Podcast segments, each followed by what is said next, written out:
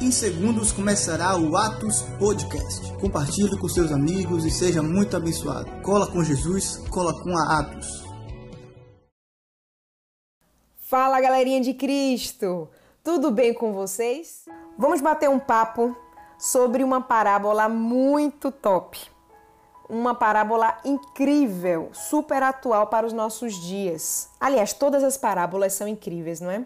Se você não sabe, eu sou apaixonada pelas parábolas da Bíblia. Lá no livro de Lucas, no capítulo 18, a partir do verso 9. Se liga aí. Há alguns que confiavam em sua própria justiça e desprezavam os outros. Jesus contou esta parábola. Dois homens subiram ao templo para orar. Um era fariseu e o outro publicano. O fariseu, em pé, orava no íntimo: Deus, eu te agradeço porque não sou como os outros homens, ladrões, corruptos, adúlteros, nem mesmo como este publicano. Jejuo duas vezes por semana e dou o dízimo de tudo quanto ganho. Mas o publicano ficou à distância. Ele nem ousava olhar para o céu, mas batendo no peito dizia: Deus, tem misericórdia de mim, que sou pecador. Eu lhes digo que este homem, e não outro, foi para casa justificado diante de Deus. Pois quem se exalta será humilhado, e quem se humilha será exaltado. Diariamente, os judeus compareciam ao templo para participar de uma cerimônia. Faça essa imagem na sua cabeça.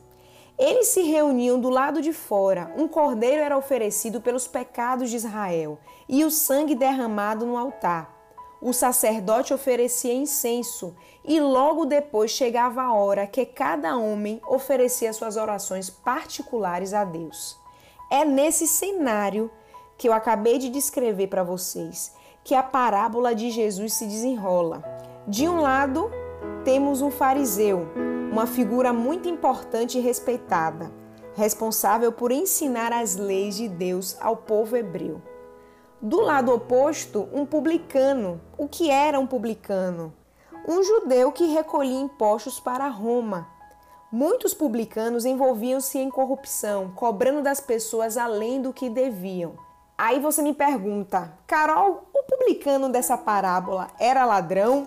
Eu não sei. Eu não sei.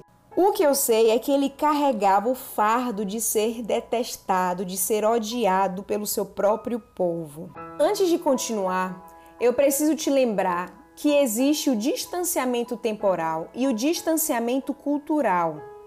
Essa história, essa parábola, foi contada há séculos atrás em uma outra cultura. Jesus, quando contou essa parábola, ele vivia em um tempo completamente diferente do que nós vivemos hoje. A cultura era outra. Hoje em dia, a palavra fariseu é sinônimo de legalista ou hipócrita. Naquele tempo, não. O fariseu era uma figura muito importante e respeitada, responsável por ensinar as leis de Deus ao povo hebreu.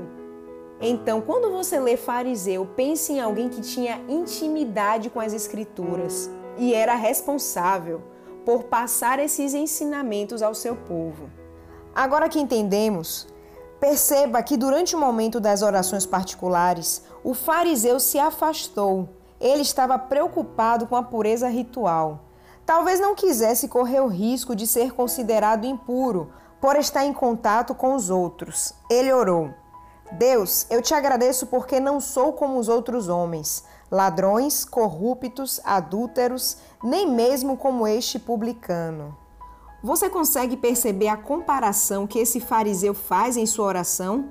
Ele coloca o publicano no mesmo rol, no mesmo bolo que os ladrões, os corruptos e os adúlteros. Imagine os professores, os ladrões e os mentirosos, os engenheiros, os assassinos e os sequestradores.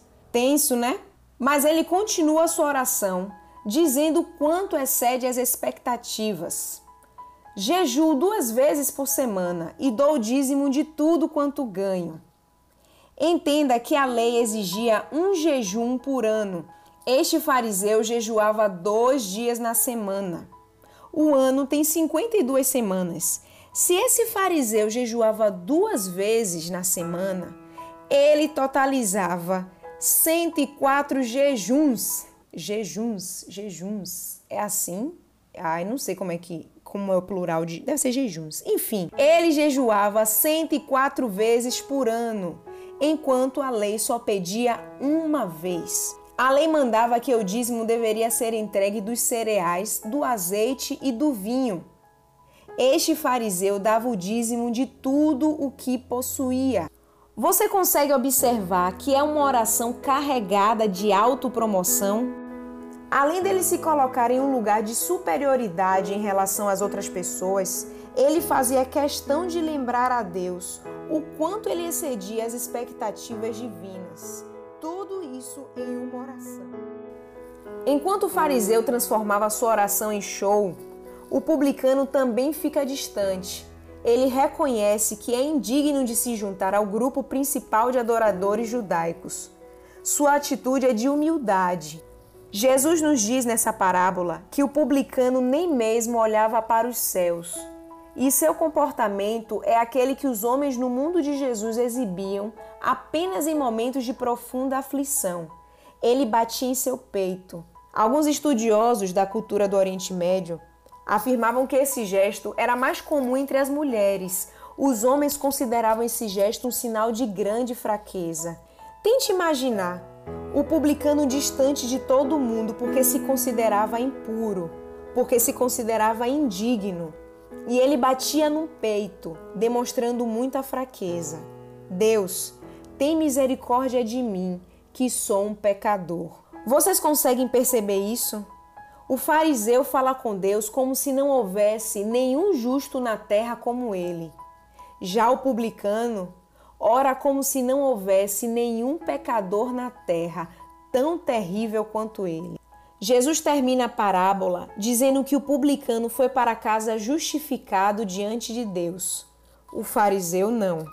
Jesus ainda conclui dizendo que aquele que se exalta será humilhado e quem se humilha será exaltado. Mas o que é justificação? Justificação é ser achado justo é o livramento da culpa, o livramento da punição. Na justificação, a pessoa é absolvida, não existe mais culpa. Todos nós precisamos ser justificados por Deus. Carecemos ter o livramento da culpa e da punição do pecado. A justificação provém única e exclusivamente dos céus, porque somente quem sonda e conhece o coração do homem é Deus. Para que exemplo melhor do que esta parábola? Entenda que aquele que conhece perfeitamente o coração dos homens reconheceu que os anos de serviço religioso, até mesmo com papel de liderança entre o povo de Deus, ainda não tinha levado aquele fariseu a um relacionamento real com o próprio Deus. Forte, não é? Mas ainda é uma realidade no nosso meio. Agora, a parte melhor quem é você nessa história? Quem é você na fila do pão? O publicano, desprezado pela sociedade, que se sente distante do favor divino? Eu sinto te dizer que nós temos um grande potencial de sermos o fariseu da história. Sabe por quê? Porque em vez de se comparar às expectativas de Deus, nós temos a incrível facilidade de nos compararmos com os outros. E como aquele fariseu, nós nos colocamos em um lugar intocável quando nos sentimos superiores em algo. Não deixe que esse espírito transforme as suas palavras em um ataque moral. Não faça da sua vida um constante enfrentamento a quem você julga estar errado. O Evangelho não te coloca em um pódio. O Evangelho te oferece toalhas para que você, assim como Jesus, se abaixe e lave os pés do seu próximo, seja ele quem for. Existe um relacionamento real com aquele que conhece perfeitamente o seu coração? Você não precisa ser a pessoa mais importante do mundo e nem produzir coisas fantásticas para que o amor e a justificação de Deus alcancem o seu coração. Pense nisso, tá bom? Agora chegou a melhor hora de todas, a hora que a gente se coloca em oração diante de Deus. Se você não conseguir, não precisa fechar os olhos, mas esteja ligado comigo no Espírito nessa oração. Querido Deus, nós te agradecemos por este ensinamento, nós te agradecemos pela tua palavra revelada para o nosso tempo, para a nossa geração. Nós entregamos o nosso coração como oferta a ti. Dizemos a ti, Pai, que nós não queremos nos comparar com os outros, mas nós queremos nos comparar com as expectativas que o Senhor tem para as nossas vidas. Continua trazendo à tona, Senhor, aquilo que existe em nós que não te agrada. Nós abrimos o nosso coração para que haja mudança, para que haja transformação, para que nós possamos refletir o teu caráter aqui nessa terra. Declaramos que o nosso propósito de vida é te conhecer e te fazer conhecido.